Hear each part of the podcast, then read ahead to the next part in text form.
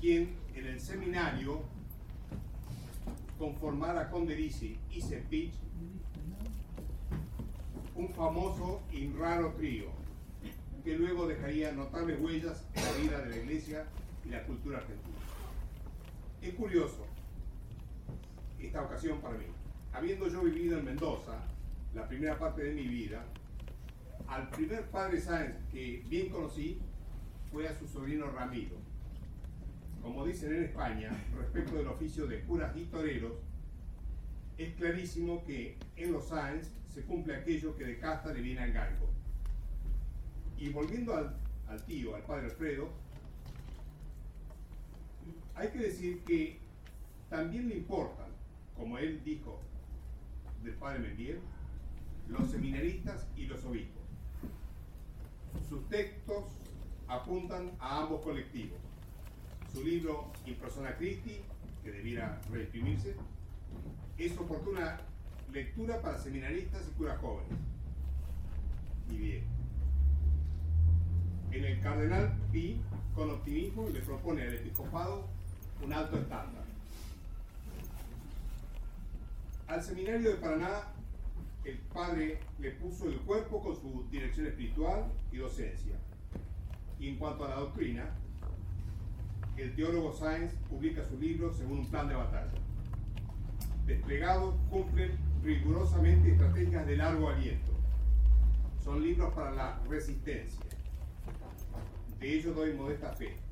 Sé bien de una que casada con un luterano se llevó a Alemania la serie de las tempestades y leyó con particular atención el tomo referido a Lutero. Y conozco mejor a otro que en medio del cataclismo político y económico de la Argentina en 2001-2002, encontró luces al leer en la serie de las palabras, según los padres, que los hombres somos tan necios que vivimos pretendiendo plantar nuestras carpas justo sobre la línea de combate. Breves palabras, recias y claras, típicas de los santos padres, tan distintas de la charlatanería teológica habitual. Le dejo al padre Sáenz, quien hablará acerca de lo que pensaba el padre Membiel sobre la cristiandad.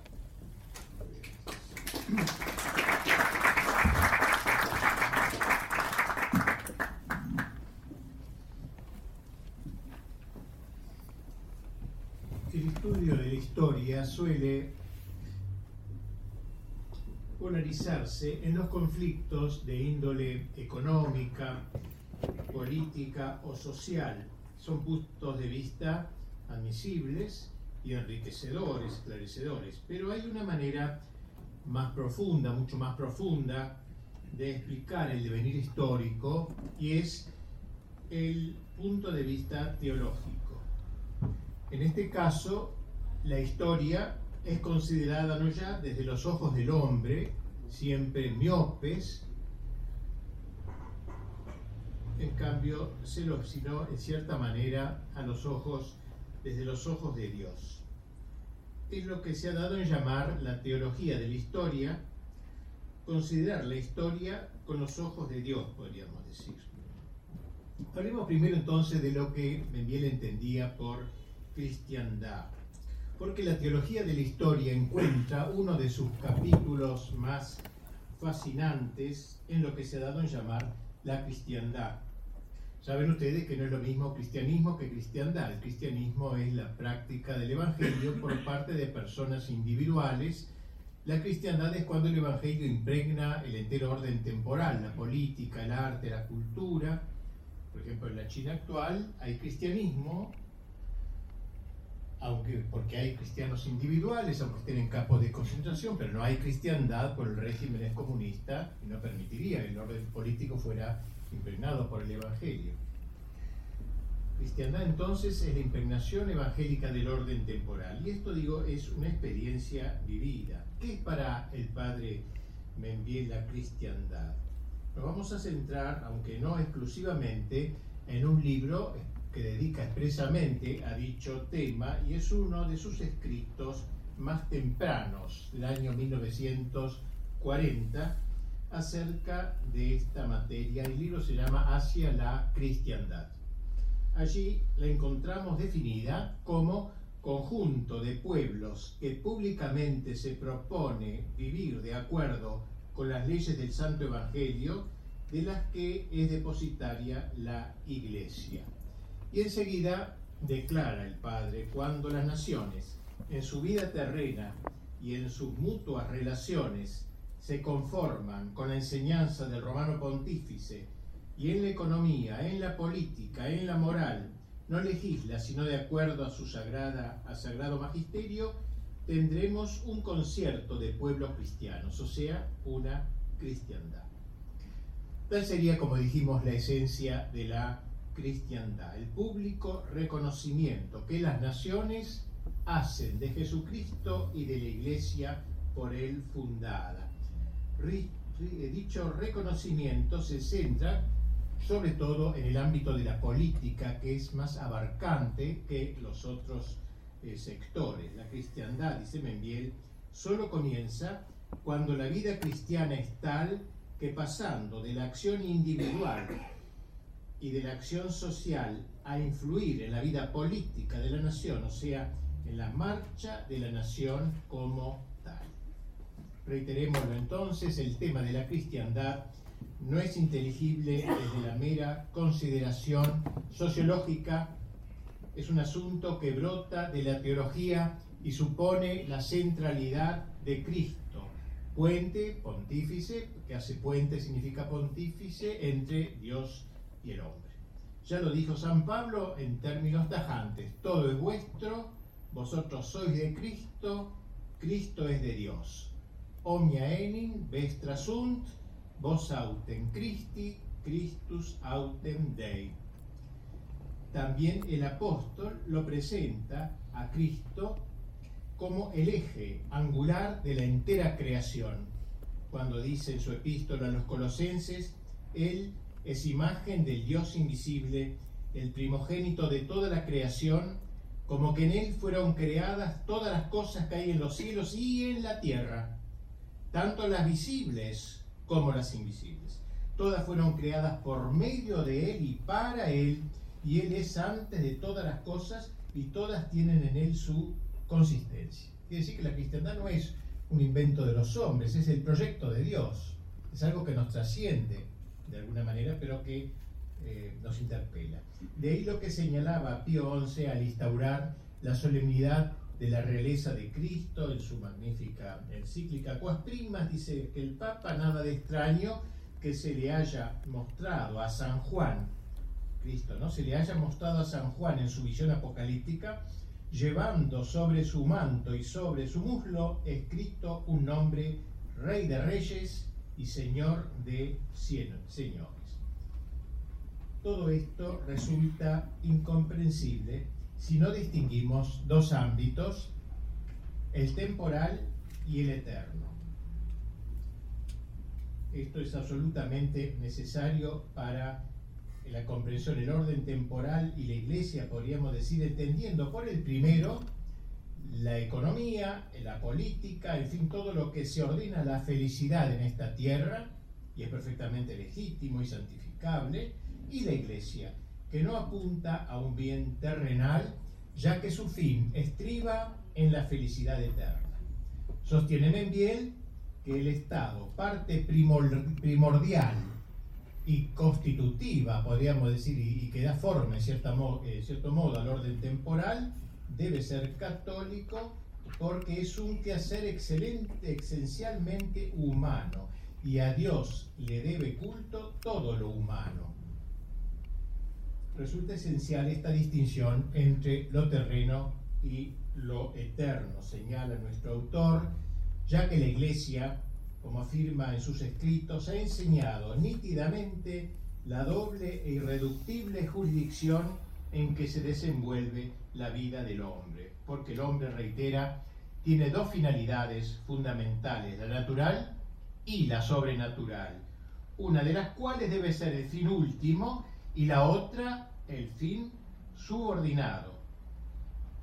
De ahí que todas las acciones del hombre deben dirigirse al menos virtualmente, al fin último, la felicidad eterna, sobre todo las que dicen relación al ámbito de la política.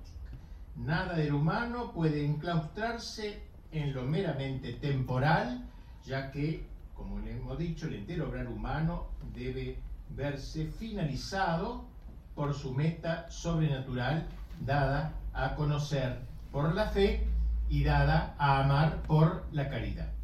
Por lo demás, como bien señala Membiel, todas las acciones humanas, sean económicas, culturales o políticas de un cristiano, no pierden su naturaleza al ordenarse al fin último del hombre, al contrario, encuentran su plenitud, se perfeccionan en, su orden propio.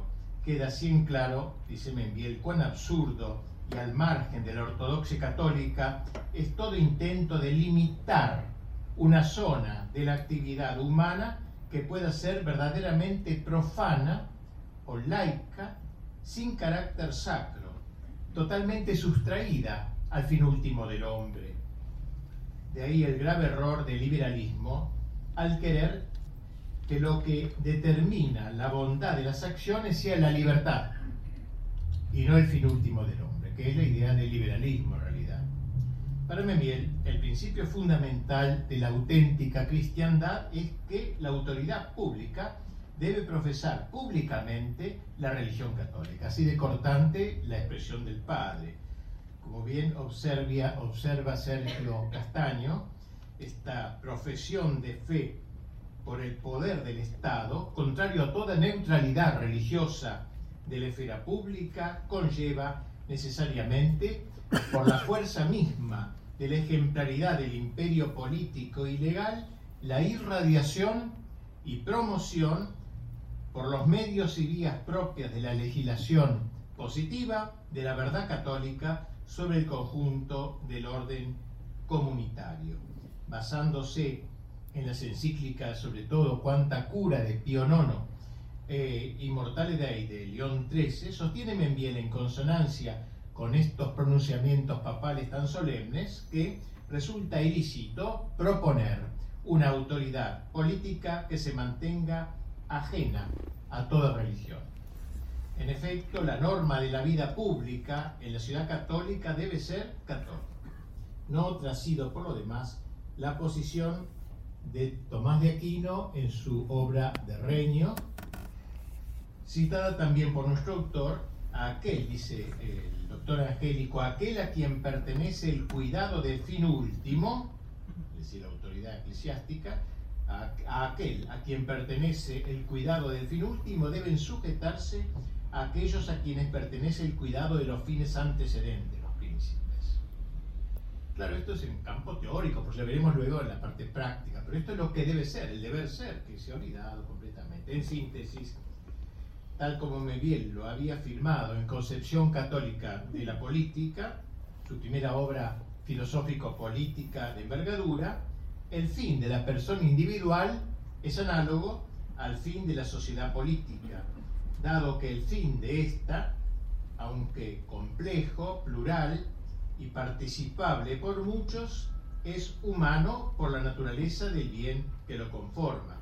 Por ello, así como el hombre cristiano profesa la fe en Cristo ya en su iglesia y guarda sus mandamientos, y guarda sus mandamientos así la sociedad política cristiana, análogamente, concluye Membiel, acepta las normas de la ley natural y de la ley evangélica tal como las propone la iglesia. Bien, tal entonces la lo que sostiene el padre. Concluyamos con nuestro teólogo diciendo que la totalidad del orden natural y por tanto también el orden político, él insiste mucho en eso para dar la primacía a lo político en el orden temporal, eh, que está dentro del orden natural, dice el padre, como en su más perfecto y excelente valor, y la totalidad del orden sobrenatural están ligados como lo perfectible a lo que perfecciona. Hay así para Mendiel una subordinación de fines, así como cada persona subordina su bien individual al bien común político, así el poder público, cuyo fin inmediato y directo es la promoción de ese bien, debe subordinar su actividad al bien común sobrenatural, cuyo cuidado recae en la Iglesia. El reconocimiento público de la verdad depositada en la Iglesia no transforma, licuándolo, el orden de la comunidad política.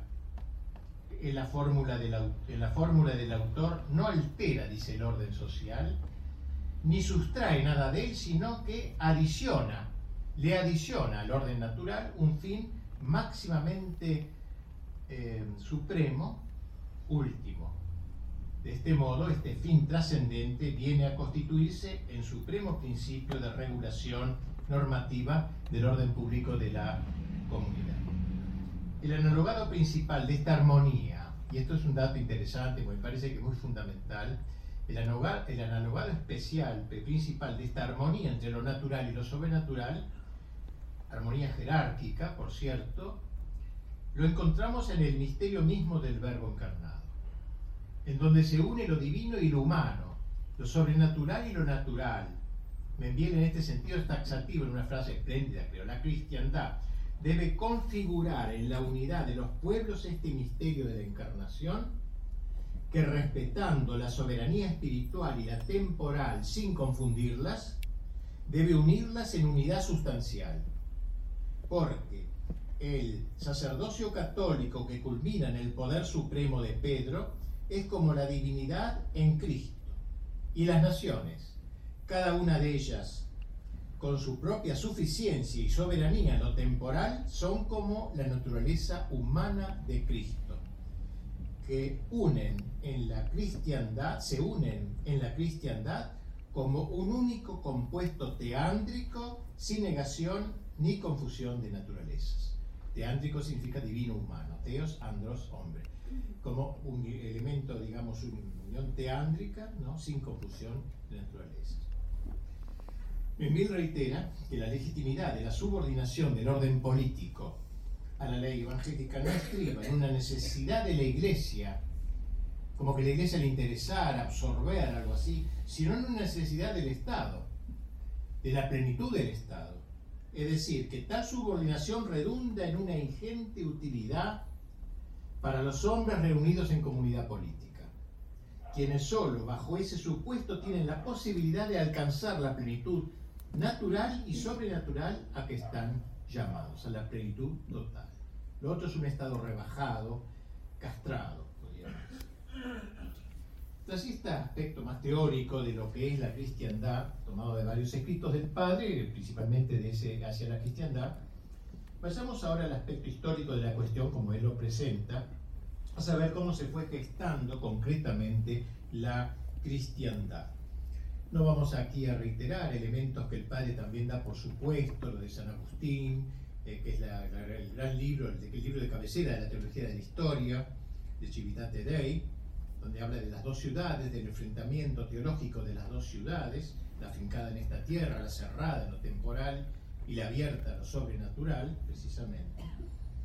Eh, eh, y que obviamente San Agustín la escribió en un acto de cierta locura mística, porque era absurdo hablar o soñar en una cristiandad en aquel tiempo de invasión de los bárbaros, cuando su propia ciudad dispone, diócesis dispone, estaba rodeada por los vándalos y los peores vándalos, los peores bárbaros que eran los vándalos, como su nombre dice, destructores totalmente, y él se le ocurre en esos momentos, medio de las balas, podríamos decir, escribir esta obra formidable de 1500 páginas de Civitate Dei, donde expone desde Génesis al Apocalipsis la visión de lo que es la historia. En esto lo digo entre paréntesis, pero me llama la atención León XIII cuando propuso a Santo Tomás como maestro de las escuelas teológicas, eh, propuso, eh, bueno, gracias a Dios se cumplió bastante su pedido, empezaron a aparecer entidades, tomistas, y está muy bien que así sea, congresos tomistas y todo. Pero también propuso otra cosa muy olvidada, que San Agustín fuera considerado el maestro de la historia el maestro dentro de la iglesia ¿no? de lo que es la historia, la teología de la historia. Esto ha sido olvidado, me parece. Fuera de algunos personajes, Gilson y otros, no ha sido suficientemente considerado. Bien, entonces, no vamos a hacer aquí el resumen de cómo en esa época, desde San Agustín hasta eh, se crea la cristiandad eh, ocho siglos después, ¿no? casi en el año mil, en el, año mil, seis, siglos después. pero él la, la esbozó, la escribió esto lo quiero decir también porque en esta época que es insoñable la cristiandad hay que mantener y seguir escribiendo sobre esto, como dice San Agustín, rodeado de bárbaros como estamos hoy también. Vinieron las invasiones bárbaras, ¿quién iba a pensar de cristiandad? Pero apareció, ver, pero van aquí los que vamos a hablar de este aspecto histórico que ahora nos ocupa brevemente, obviamente en pocas palabras. Según Membiel, tres fueron las naciones gestoras de la cristiandad. Roma, bueno, no es una nación, pero el, resto del imperio, Roma, España y Francia. Y en una buena relación, muy curiosa, no sé si hay otro autor o lo inventó él esto, dice así como tres son las virtudes teologales, fe, esperanza y caridad, en sin las cuales no es posible concebir el cristianismo, y con solo las cuales el cristianismo es una hermosa realidad, y así como con Pedro, Santiago y Juan, símbolo de estas tres virtudes, se formó alrededor de Cristo el núcleo esencial del apostolado cristiano, del mismo modo, con Roma, España y Francia queda en sustancia constituida la cristiandad.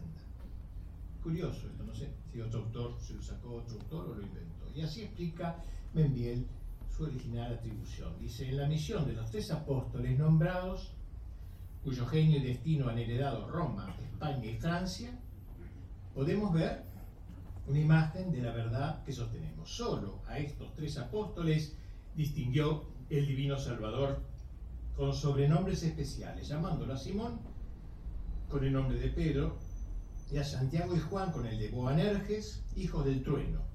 Solo a ellos hizo partícipe de su gloria en el Tabor y de su agonía en el huerto.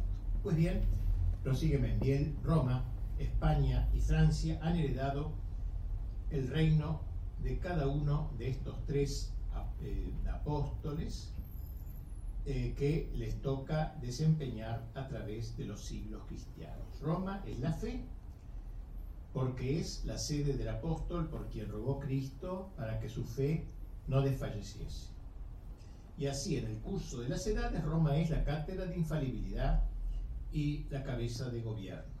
España es la esperanza o fortaleza, que tiene mucho que ver con la esperanza, eh, o fortaleza porque, conquistada para Jesucristo por Santiago, eh, heredó el ímpetu y ardor de este, a quien Santo Tomás llama el principal luchador contra los enemigos de Dios, Prechipus de Velator adversariorum Dei.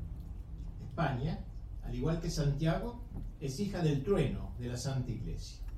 La segunda, después de Roma, en el reino de la cristiandad, y el brazo derecho de la misma en la lucha contra todos sus enemigos, llámense maometanos, protestantes, liberalismo y comunismo. O sea, a lo largo de los siglos ha ido enfrentándose. Francia, el heredero apóstol de la caridad, y en este sentido, como nada hay en la iglesia más grande que la caridad, ni hubo entre los apóstoles ninguno más predilecto que Juan, así en el orden de la cristiandad, nada más grande por la compenetración de la vida cristiana que Francia cuando se entrega a Jesucristo y de ninguna nación tampoco más predilecta de la Iglesia. Un corazoncito francés del Padre Membiel también creemos que ha influido en este cariño con que habla de Francia. Prosigue luego Membiel esbozando cierto análisis del devenir teológico de la. Destaca la misión de Francia, como dije, primogénita de la Iglesia, así la llamó el Papa de aquel tiempo, primer país bárbaro que pasó a integrar la cristiandad, si bien de manera incipiente. Gracias a la fe católica de su reina, Santa Clotilde, y la ulterior conversión de Clodoveo, la cristiandad hizo su entrada en la historia, venciendo a los bárbaros invasores, que eran cristianos sí, pero eran herejes, eran arrianos, todos ellos, ¿no? excepto Clodoveo, que era pagano. La iglesia tuvo una gran inteligencia de dirigirse primero a un pagano. Es más difícil convertir a un hereje que a un pagano. El hereje ya ha hecho la experiencia del cristianismo torcida. En cambio, el pagano está virgen todavía, podríamos decir.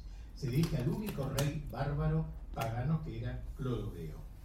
Desde ese día, como lo previó San Avito, el gran obispo católico de Vienne, Francia, eh, eh, en profética carta que escribió a Clodoveo felicitándolo por su victoria sobre los bárbaros invasores de una batalla que había tenido, Francia tendría marcado su destino glorioso al servicio de la Iglesia en la causa de la cristiandad. ¿Qué le dice este gran obispo Sanavito a Clodoveo en su carta? La providencia divina ha descubierto al árbitro de nuestro tiempo. Vuestra fe es nuestra victoria. El occidente, gracias a vos, brilla con brillo propio y ve a uno de sus soberanos resplandecer de luz nueva. Es muy oportuno que esta luz haya comenzado en la natividad de nuestro Redentor, porque se bautizó el día de Navidad, porque así las aguas regeneradoras os han hecho nacer el mismo día en que el mundo ha visto nacer el Señor del cielo que venía a rescatarla.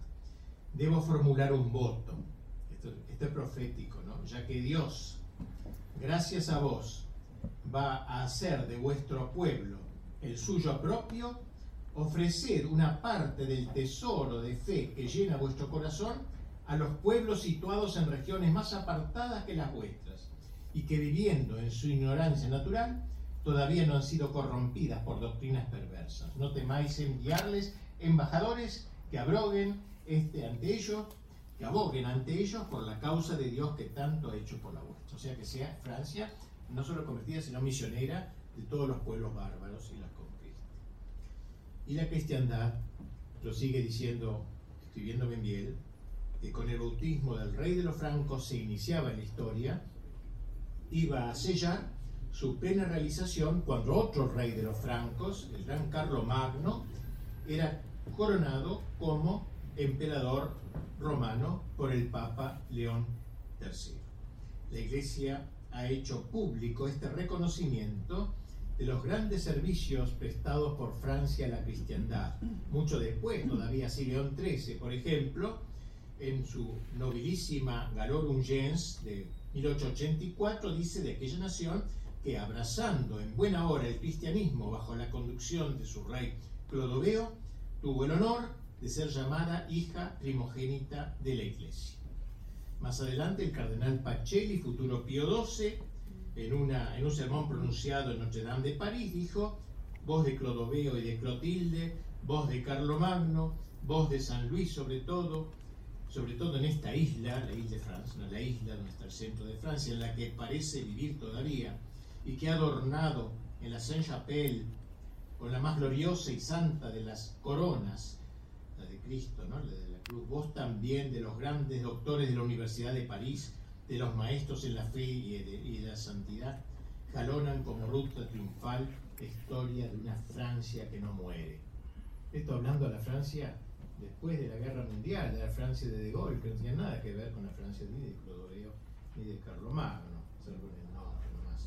Escribió este gran amigo mío Jean de Vigry un libro que se llama La de Patria, hay dos patrias, dice, la patria de Clodoveo, de Carlomagno, hasta Luis XVI y la patria esta que no es la mía, hay dos patrias. ¿eh? Pero bueno, a pesar de todo uno recuerda y, la misión no, no muere, la misión, la vocación de cada nación, no muere como la de Rusia, tampoco ha muerto con el comunismo. Bien, decíamos que el corazón pro francés que habita en el, habitaba en el Padre Membiel por su ascendencia no se detiene demasiado en el aporte de España y de Roma, pero las pistas están tiradas. Y el otro aspecto que me parece una pequeña falta, no sé si decir o carencia en la obra del Padre, es que no describe demasiado la cristiandad. Para complementar eso, lea mi espléndido libro, ¿eh? Su promovisión, donde largamente explico la cristiandad, el orden político, económico, social, cultural, artístico, etcétera, me parece que completa. Pero bueno, me interesa esto, lo que va diciendo el padre, creo que nos da suficientes pautas. Bueno, eh, otro aspecto que trata el padre que es sumamente importante, el declinar de la cristiandad. Él no alude a este texto, pero me parece fundamental de Pío XII cuando habla de, de, del mundo moderno. Entendiendo por moderno, todo el mundo es moderno, todo el mundo es moderno, es una expresión estúpida, porque en la época de las cavernas también había un mundo moderno, que eran los tipos que escribían jeroglíficos, ahí cosas en las paredes, en las rocas, pero cuando hablamos de mundo moderno es un sentido axiológico, valorativo. El mundo moderno se llama el mundo fruto de la revolución moderna, así en, muchos documentos pontificios. En este sentido hablo del mundo moderno. XII ha señalado tres grandes pasos de la gran revolución anticristiana que empieza en el Renacimiento, sobre todo en el segundo Renacimiento, no el primero, que es una continuación de la cristiandad, de la Edad Media, sino el segundo renacimiento. Prometeico, soberbio, poco a poco, el hombre que va aún en el mismo Miguel Ángel, con todo lo grande que tiene, la musculatura. En el hombre que ya se va haciendo, aunque, aunque Miguel Ángel sigue siendo plenamente católico, ya había una cierta tendencia al antropocentrismo. Eh, bien, eh, Pío XII señala estos tres pasos. El primer paso lo da la Revolución Protestante. Eh, separa de la Iglesia una, gran parte de Europa. Dice Pío XII que la Revolución, Lutero sigue creyendo en Dios, por supuesto, él creía plenamente en Dios, sigue creyendo en Jesucristo como Dios, pero no acepta la Iglesia católica fundada por Cristo. Y esto es un grave atentado contra la integridad de la cristiandad. El segundo paso lo va a dar la Revolución Francesa. La Revolución Francesa va a agregar a la negación de, de la Iglesia, a la que no sigue, en la que no sigue creyendo, la negación de Cristo como Dios, al menos, en todo caso un gran, un gran personaje, pero no como Dios. Y sigue manteniendo la fe en Dios todavía, si se puede llamar fe, una, una cosa, una fe masónica, un supremo arquitecto, que sé yo cómo llamarlo, una, alguien que está bien lejos de nosotros, que hizo el mundo, pero luego lo deja marchar y no se mete en nuestra vida. Pero sigue creyendo en algo así como de un supremo. Eh, faltaba por dar, dice Pío II, el tercer paso, la negación de Dios. Y eso lo va a dar la Revolución Soviética, que va a mantener las otras dos negaciones. Así que hay toda una lógica perfecta en la, en la revolución anticristiana, movida por una no, por un grupo de hombres inteligentes, no es que un grupo de genios se reunieron en el siglo XVI y dijeron, ¿cómo hacemos? Vamos a hacer esto en este siglo, pues esto. Hay una mente superior. Y aquí tenemos que volver a San Agustín cuando magníficamente habla de que las dos ciudades no empiezan en la tierra, sino que empiezan en el cielo. Empiezan antes de la creación del hombre, empiezan en el mundo angélico. Ahí comienza la primera gran división Micael significa quien como Dios, es la exaltación de Dios, la ciudad que es, Dios es el principal, todo lo demás sujeto a Dios. Y, Lucifer es la, este, seréis como dioses, es el hombre, la ciudad del hombre, el hombre pelagiano que a fuerza de músculo quiere igualar a Dios. Eso, bueno, el hombre no el ángel, el ángel pelagiano, si el hombre es el ángel, se ve bello eh, y atribuye esa belleza a sí mismo, ¿no? Como un reflejo de la creación de Dios. Entonces, las dos ciudades empiezan en el mundo angélico y luego se continúan en la tierra. Pero, concluye San Agustín genialmente, no son cuatro ciudades, son dos ciudades. Los ángeles buenos con los hombres que ambos juzgan el primado de Dios, los ángeles perversos acompañando a la ciudad del mundo. Ambos juzgan la del hombre, exaltan al hombre, etc. Te daré todo este mundo si postrando de verdad, le da el demonio a Jesucristo mismo todavía, en la exaltación del pelagianismo. Así que entonces eh, es, demasiado perfecto este proceso de, apostasía para ser plenamente humano, para ser inteligible a los meros ojos que son miopes para estas realidades, como decíamos antes, de orden teológico. Así que hay, un, levantamiento contra la cristiandad. La cristiandad podríamos decir que va, para poner una, fecha medio estúpida, de 1050 1350 más o menos, tres siglos de plena cristiandad, con todos los defectos inherentes a las cosas humanas, pero ahí podemos, como digo, explicar todo eso, pero eh, ahí se realizó. Eh, y aquí comienza la rebelión. Padre Medina alude muy bien para explicar esta rebelión al Salmo, al Salmo, al Salmo 2, donde el profeta David denunció la rebelión de la impiedad moderna y su lenguaje soberbio contra la realeza de Cristo el ungido, como dice él. El ungido, Cristo, Cristo significa ungido Cristo es el ungido. Se reunieron los reyes de la tierra, dice el gran profeta, y se confabularon los príncipes contra el Señor y contra su ungido. Rompamos sus coyundas y sacudamos de nosotros su yugo. De aquí el grito de la rebelión. Seréis como Dios en última instancia, es el mismo grito, que sí está, está como en el aire, lo va tomando cada persona que le interesa, así como hay otro grito, quien como Dios, que lo toman también distintas personas, siempre manteniendo esas dos ciudades. Ahora bien, la Revolución Francesa no se queda en estos tres pasos de que he hablado, pero lo quería eh, incluir. Pero él se queda mucho en la Revolución Francesa. Interesante, aquí veo que vemos que eh, francesa hasta cierto punto, ¿no es cierto? O sea, él también es capaz de ver muy bien el desastre que significó la Revolución Francesa en la postcristiandad o en la civilización postcristiana que ha seguido. Eh, señala un hito fundamental en esta sublevación generalizada. Dice el padre, no cabe duda que la cristiandad podía sufrir graves heridas en la medida en que un pueblo desconocía ciertos derechos de la iglesia. Esto había pasado también en la Edad Media, había visto, había habido reyes rebeldes, y sufre, sufre la cristiandad. Pero mientras no había un desconocimiento total de la soberanía espiritual, o sea, mientras no se pecaba de impiedad, desconociendo a la iglesia, a Jesucristo y a Dios, como se hizo en la Revolución Francesa, ella permanecía en pie.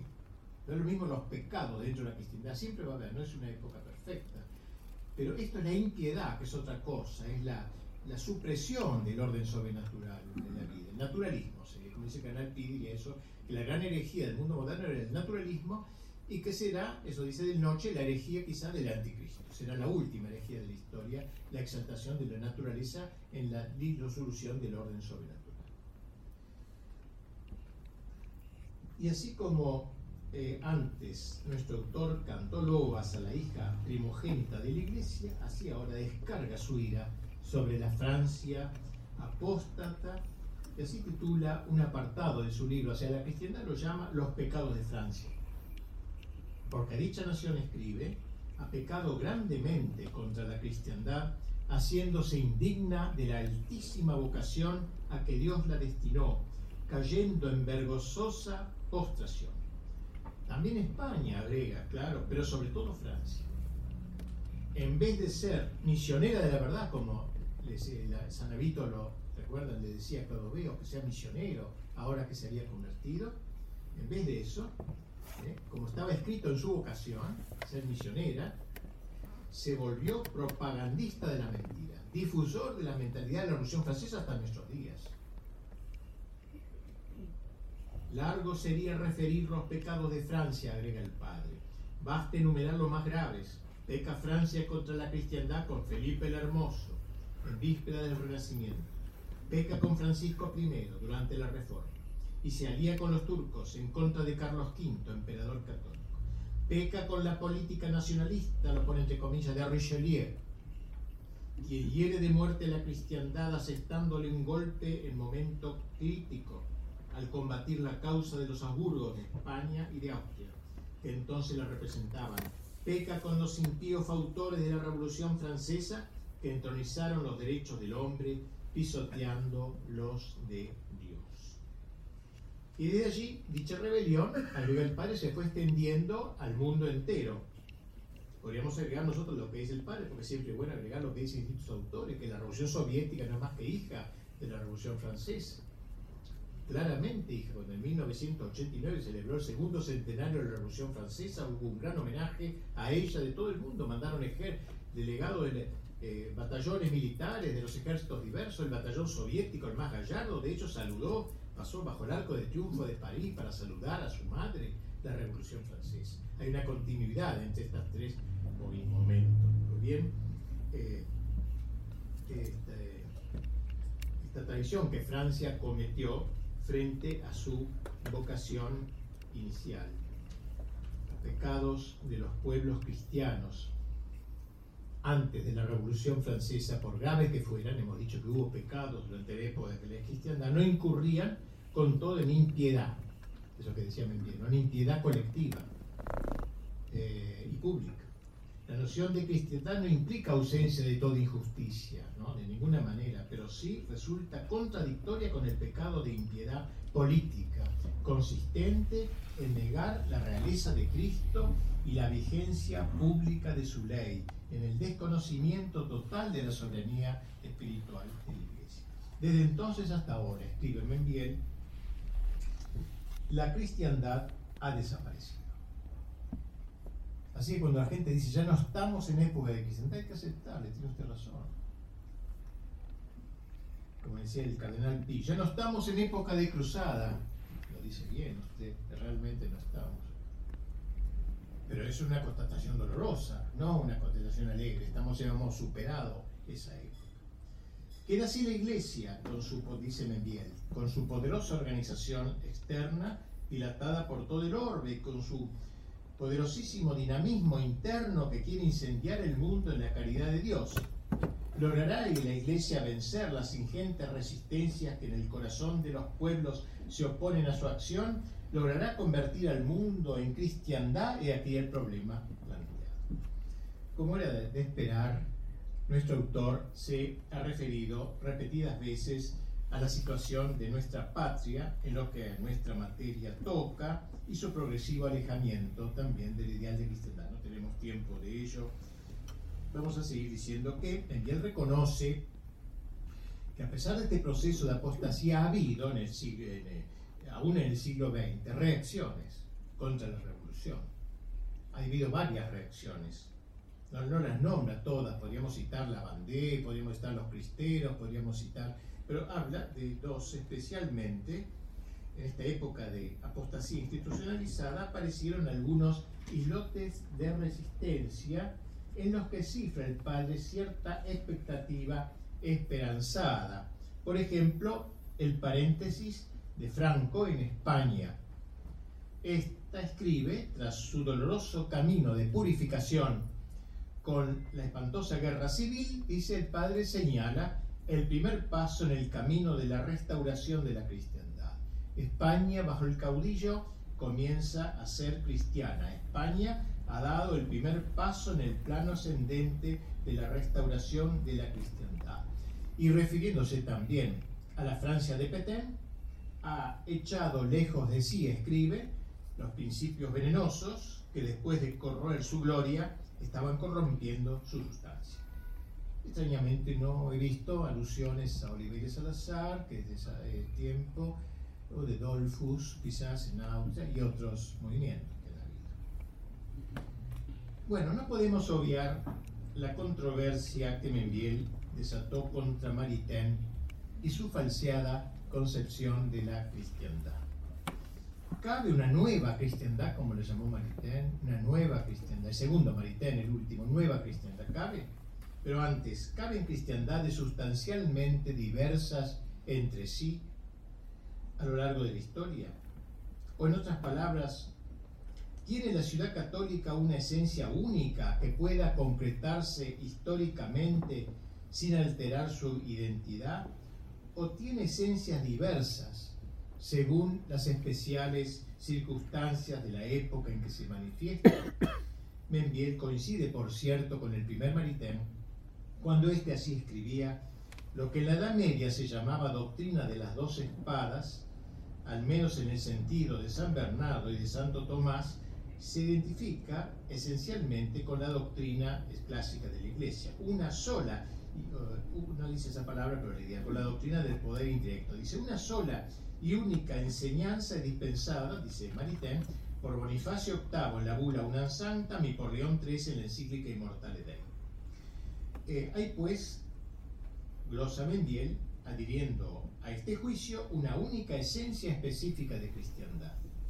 No se trata, acota enseguida con Garrigou Lagrange, de un ideal puramente especulativo, sin repercusión sobre la praxis concreta en los pueblos cristianos, sino que la noción de ciudad católica constituye un fin que debe ser realizado históricamente en las instituciones humanas.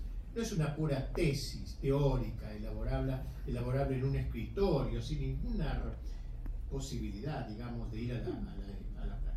No es válido, pues, afirma bien con el teólogo francés, sostener una tesis representada por una doctrina impracticable en la práctica y una hipótesis constituida por las opciones dictadas por el oportunismo y la aceptación del error. El fin que debe guiar la acción de la política cristiana es el de la concordia del sacerdocio y del imperio, en que se cifra la síntesis del orden público cristiano. Si las condiciones de realización histórica imponen límites a este principio, la prudencia aconsejará las vías más recomendables para la más plena consecución posible de un fin que nunca debe ser abandonado, insiste. No estará el principio rector de la praxis, sino que solamente se tolerará el mal inevitable. Eh, y nunca cabrá calificar como utópico un principio que rigió en la historia, que se practicó, una realidad verdaderamente real, con las imperfecciones inherentes a la condición humana, la vida política de Occidente durante un milenio y medio, ¿eh? dice Membiel, optimista quizá, pero que duró esta cristiandad. En su humanismo integral, sostiene Maritain que es lícito proponer un nuevo tipo de cristiandad acomodada a una nueva circunstancia histórica en la que los principios rectores ya no son esencialmente los mismos de la cristiandad tradicional, sino que difieren específicamente de ellos. Solo se da cierta semejanza. A juicio de Membiel, en la propuesta de Maritain de una nueva cristiandad, aunque hombre de diversos credos o de, o de ningún credo, difieren profundamente respecto del fin último de la vida, con todos esos hombres podrían llegar a un acuerdo práctico sobre el modo de conducir la vida que llevaría a una coincidencia respecto del fin y la estructura de la ciudad. Ahora bien, objeta Membiel, cómo vivan los hombres depende estrechamente de cómo piensan respecto de la vida. Y a la vez esta concepción existencial depende de, cuál crean que ha de ser el último fin de la vida. Eso es lo que une a los hombres, saber cuál es el último fin de la vida. Luego, dice, si el materialista tiene como fin práctico las ventajas materiales, su vida ciudadana, la ciudad que construirá con su vida será tal que en ella todo lo material y carnal ocupará el primer lugar y lo que se refiere a Dios será apenas tolerado. Tolerado debe agregarse, pero en tanto en cuanto los preceptos divinos no entrasen en contradicción formal con la norma jurídica vigente que imponga la democracia que va a ir variando los fines del hombre y los medios para llegar al fin. ¿Eh? Pues, en caso contrario, de la tolerancia se pasaría a la prohibición. Ya no se va a tolerar la verdad católica, sino la prohibición. El cristiano y el ateo podrán hablar de libertad, igualdad, fraternidad, pero en último análisis ambos interpretarán nociones diversas, completamente diversas es pues la naturaleza de lo operable mismo que implica intrínsecamente la concreción imperativa del bien entendido, lo que torna imposible atribuir un mismo efecto a fines últimos diversos, como pueden ser diversos el fin del cristiano y el del ateo. Más o menos sería esta la refutación muy resumida de Marita. En la ciudad apóstata todo se ordenaría inexorablemente a otro fin último, a otro fin último pues toda obra humana se encuadra en un orden práctico moral finalizado por algún objetivo considerado como supremo. Toda sociedad tiene un fin supremo. En dicha ciudad, dice Membiel, el católico continuará trabajando para Dios en lo interno de su conciencia, pero en la estructuración y creación de la ciudad como tal, Dios no estará. Estará dominada por los que niegan a Dios, no estará. Entonces habrá un catolicismo de sacristía, individual, pero no podrá reflejarse la ciudad. En cualquier caso, por intrínseca necesidad, la ciudad tendrá un fin último, que no será Dios, o será otro valor, real o supuesto, aunque siempre parcial. Es una rebajación, rebajamiento del hombre en última instancia. Necesariamente las concreciones jurídico-políticas variarán en función de un fin último de la existencia. Y nunca dejará de haber un fin último de la existencia social. Por ello no puede haber verdadera, dice el padre, verdadera y formal cooperación entre hombres que no aceptan un mismo fin de la vida. Puede haber colaboraciones parciales, pero no, no, no.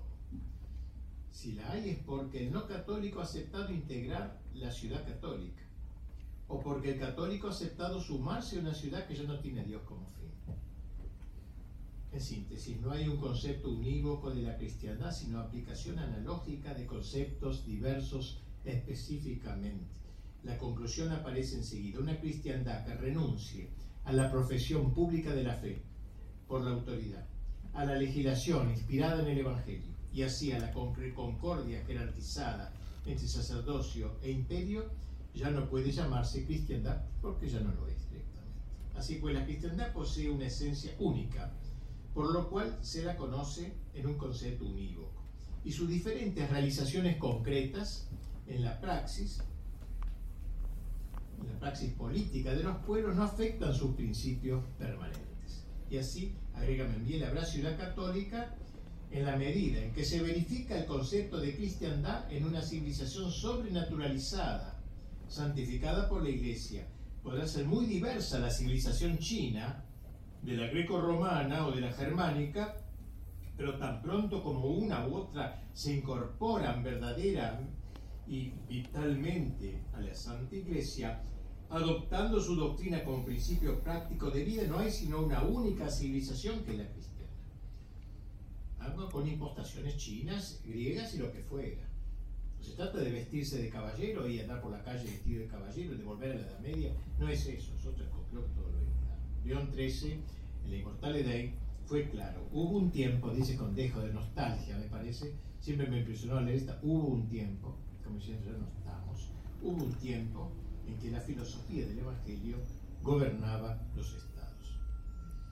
Eh, a dichas palabras, Membiel agrega a menudo la de San Pío X en Notre Charge Apostolique sobre el hecho histórico de la existencia de la cristiandad, cuando aquel santo papa dijo, es, ha existido, existe, es la civilización cristiana, es la ciudad católica.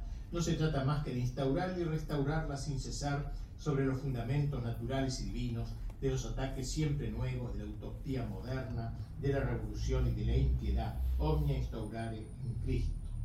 Porque, como explica bien, no hay que creer que la Edad Media agota la esencia de la cristiandad y ésta se identifica totalmente con la Edad Media en todo no se trata, pues, como decíamos, de volver al ancien régimen ni a la Edad Media, sino de ponderar en qué medida la civilización ha ido abandonando los principios del orden natural y sobrenatural y por ello mismo aquilatar la magnitud de su decadencia. Se trata precisamente de restaurar la vigencia de esos principios sin perder nada de los legítimos progresos obtenidos en siglos de desarrollo científico y técnico que la modernidad ha operado.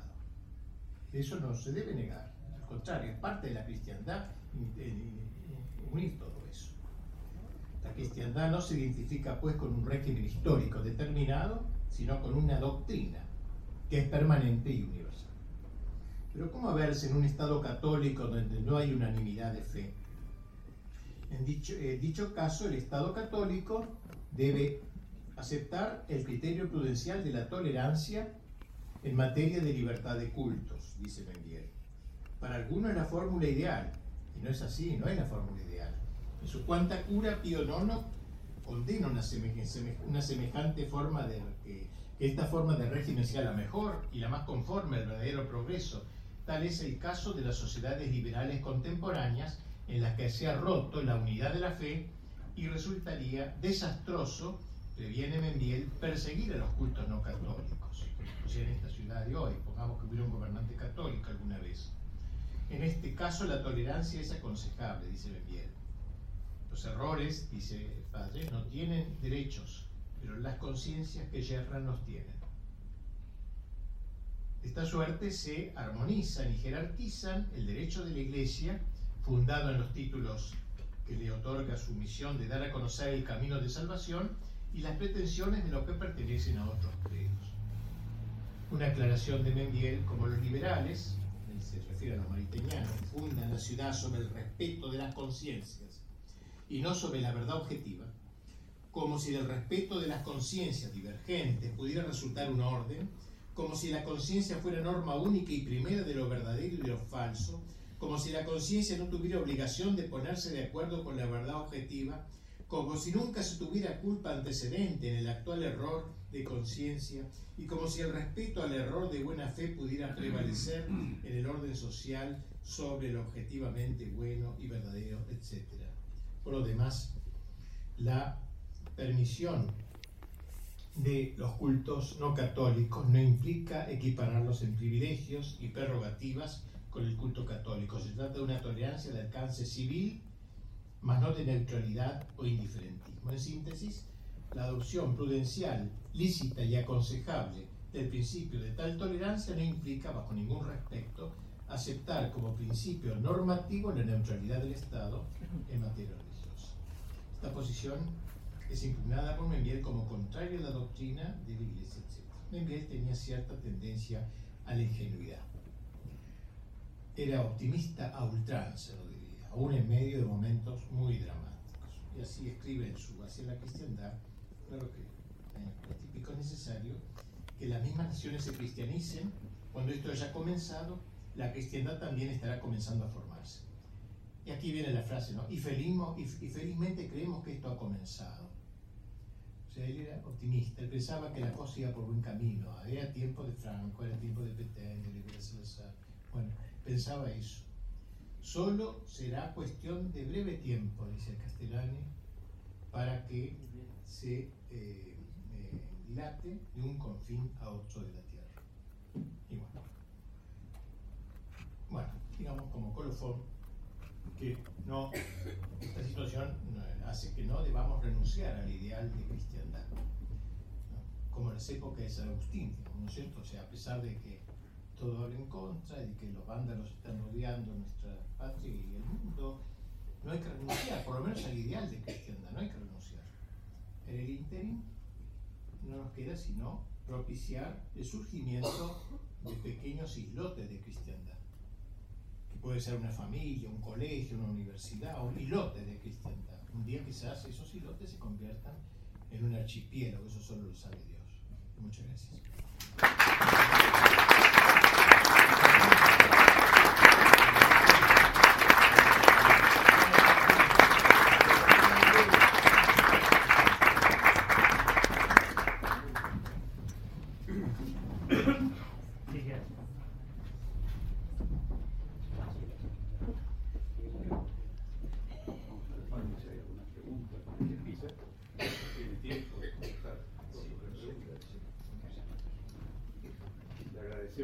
Padre. No es primera vez que lo tenemos como invitado. Es un gran amigo del Instituto de Filosofía Práctica, motivo por el cual anticipo la comisión directiva del instituto resolvió distinguirlo y agradecerle como socio honorario de esta, de esta casa, de este, que espero usted considere también un islote, un pequeño islote de, cristiandad, como ha dicho aquí al, final. Así que luego de algunas preguntas, si las hay, le vamos a entregar, pues ya, ya, ya se esto sí, luego las preguntas, el diploma. Bueno, muchas gracias.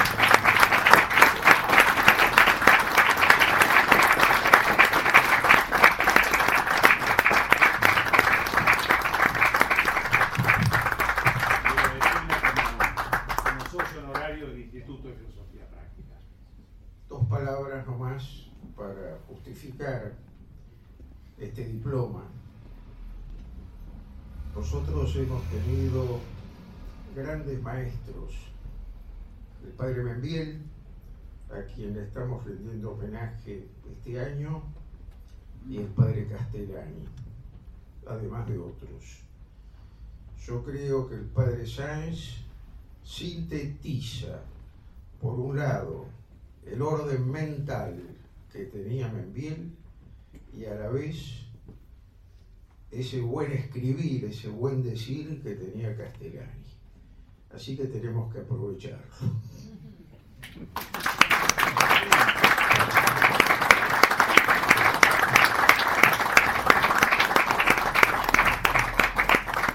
Pues bien, ¿alguien quisiera hacer alguna pregunta padre Sainz con motivo de esta exposición que ha hecho? Que es la teología de la historia, ¿no? ¿Hay alguna pregunta? Sí, ahí Padre, la concepción última de la nueva cristiandad de Malité está influida por el resultado de la guerra. Muy probablemente sí, yo creo que sí. Pero ya la había sostenido antes, ¿eh? algunas cosas de eso. En todo caso, se ha confirmado y fue premiado. premiado, fue nombrado embajador en la Santa Sede. Lo nombró de gol, embajador en la Santa Sede. Después de la guerra.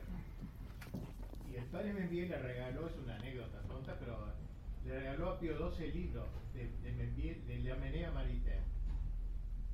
Pío XII lo miró el título y le extrañó, porque se lo consideraba más o menos bien a pesar de todo, en ese momento. Garrigula Grange fue el que le hizo la, la reputación, en realidad el Papa se extrañó de la Menea Maritain, porque la Menea, es el modernismo, aunque más atrás, ¿no? Pero es, entonces eh, me pareció extraña esa, esa relación entre, entre un hallazgo del padre y ver continuidad en los presidentes.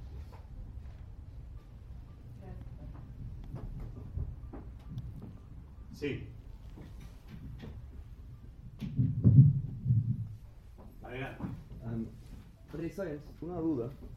Usted ha dicho, dicho que para, para Melville la idea de, el principio rector de la política católica tenía siempre en cuenta el fin sobrenatural del hombre, ¿no? El, el cielo, por supuesto. Y a Maritain eso se cambió un poco, ¿no? ¿Cómo en- y el fin sobrenatural del hombre tenía en cuenta entonces el Estado católico, un Estado cristiano, ¿no? ¿Cómo entender eso y entender si la, la- el principio rector de la Iglesia Católica hasta hoy es el mismo o no es? Por ejemplo, en el tema de Benedicto XVI, tiene una charla el 1 de enero de 2011 que dice que el Estado tiene ahora el fin natural laico, o sea, el laicismo positivo, así habla Benedicto XVI. Y después también, como muy claro, es del documento como de Juan Pablo II que habla de, de- de la situación del amor, pero siempre con el fin, que no me parece, puedo estar equivocado, pero no me parece que tiene el fin sobrenatural del Estado católico, pero también un Estado que tiene toda, todos la posibilidad de trabajar juntos, mismo que todos no tienen el fin sobrenatural lo mismo, como los musulmanes o los protestantes o un ateo. Eh, ¿Usted piensa que es posible la iglesia en el magisterio de los últimos tres o cuatro siglos ha cambiado el principio rector de la praxis política católico? ¿Sí o no? Sí, eh, no es fácil contestar, pocas palabras, creo estar en condiciones de hacerlo bien ahora, pero me parece que, a ver cómo se podría decir, eh, ha cambiado la, la praxis, ¿no? ¿no? no se ha condenado el anterior principio. Yo creo que no hay, pues así me- comentándolo con Mendiel hemos hablado de, mismo de estos temas, ¿no? Él pensaba que la iglesia hablaba, no sé si podrá discutirse esto que voy a decir y que decía el padre, la iglesia hablaba con una sociedad enferma, que no estaba en condiciones de entender la verdad integral y se le dio una idea parcial. No podía tomar las, las inyecciones que había que ponerle para su enfermedad, se le daba una aspirina, se le daba algo.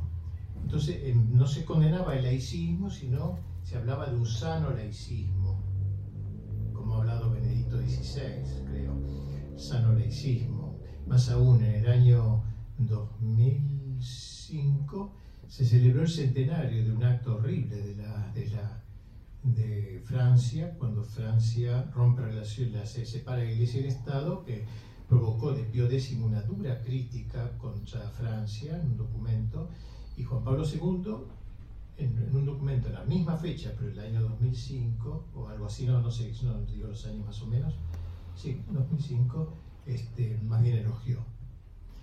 Yo creo que puede darse esa explicación, no sé si es convincente, a mí del todo no me convence, ¿no? Me parece que hay una, una incapacidad, de, digamos, una, un temor de decir la verdad total por el rechazo que eso puede producir y entonces decir una verdad parcial, tratar como con un enfermo que no, no, no sé, pero es una explicación benévola, porque realmente en las palabras se habla de otro lenguaje, ciertamente que sí, esto sí. Renunciar a la cristiandad no veo que se pueda, si teóricamente no se ha dicho tampoco tal cosa, porque también hay contradicción en la enseñanza de estos papas que acabamos de nombrar. El mismo Juan Pablo II sale diciendo abrir todas las puertas del Redentor, las puertas de la cultura, del arte, ¿y qué es eso si no la cristiandad? Y también joven Benedicto XVI ha tenido alguna frase parecida. A mí me, en el pro- una cartita que me mandó para ese libro de El fin de los tiempos y autores modernos me habla de que este libro ayude a que la gente acepte la realeza de Cristo en la orden social. No me quedé extrañado que diga eso, lo habrá escrito algún secretario, pero sea lo que fuere, el lenguaje aparece también cada, así. Hay una incoherencia en eso, yo diría, perdone, no sé decir mucho más. En este proceso de apostasía que decía sobre el apartamiento de la iglesia, de, Jesucristo y después de Dios, ¿qué vislumbra usted para, el futuro como un, nuevo movimiento apóstata? Ya, ya sería entonces la preparación del anticristo, del poder mundial, ¿no es cierto? Ya en donde to- sería quizás el fin de la historia. El fin de la historia que es lo penúltimo, porque el fin último es la venida de Cristo, o sea, el fin último es glorioso, el fin penúltimo es trágico. Y vamos caminando hacia ese fin penúltimo. O sea, la iglesia, no digo que sea optimista, o sea, la doctrina de la iglesia no es, es esperanzada, sabiendo, pero realista, sabiendo que eh, este, esto, esto del naturalismo, que sea ya, como decía de noche, ¿no? que sea la herejía final, este, y esto va preparando ese camino y a un personaje que asuma eso, que sería el anticristo, y que lleve el mal hasta el extremo. Y la iglesia quede reducida a un pequeño resto, como lo pinta el Apocalipsis, eh, que seguirá fiel como lo ha pintado Soloviev, ¿no? También en su breve relato del anticristo, que va mostrando hasta el anticristo y que realiza el ecumenismo, el falso ecumenismo, en donde invita a todos, a, los tres grandes grupos católicos, protestantes y ortodoxos, a acompañarlo a subir al trono con él y todo. Y entonces, a ustedes protestantes, ¿qué les voy a dar? Les voy a dar una, a ustedes les gusta tanto la escritura, les voy a dar una central este, Alemania, de teología, yo estudié escritura, me dice el anticristo, hice mucho de escritura, bueno, yo les voy a hacer a ustedes una facultad de, ustedes, a ver, ¿están de acuerdo? Bueno, casi todos los protestantes suben arriba, menos queda un grupito que resiste, luego le dice a los católicos, ustedes aman mucho a Roma, yo les voy a devolver Roma porque le había sacado la capital, Roma, etcétera, quienes están conmigo suben casi todos, menos el Papa y un grupito que lo rodea, y a los ortodoxos le dice también, este, yo les voy a dar a ustedes una cuestión de liturgia, lo que te gusta tanto, y o sea, la mayor parte de, la- de las, de las religiones sube con el anticristo y va a quedar un pequeño resto encabezados por tres pastores, por tres pastores en el sentido no protestantes, sino tres jefes, pues los protestantes con un tal Juan, digo, los protestantes con un tal Pablo, ellos siempre exaltan mucho a San Pablo, los ortodoxos con Juan, ellos hablan mucho a San Juan, y los católicos con Pedro, se llama Pedro, Santiago y Juan.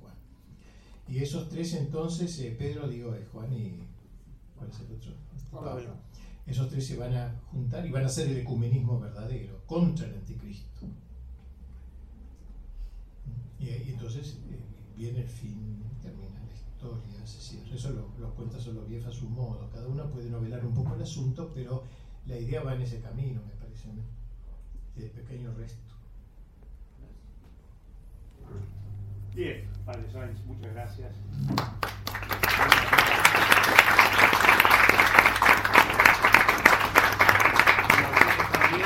Continuamos con el ciclo de las conferencias en homenaje y en recuerdo de- del Padre Membiel, como se les va comunicando con su. Gracias y bueno.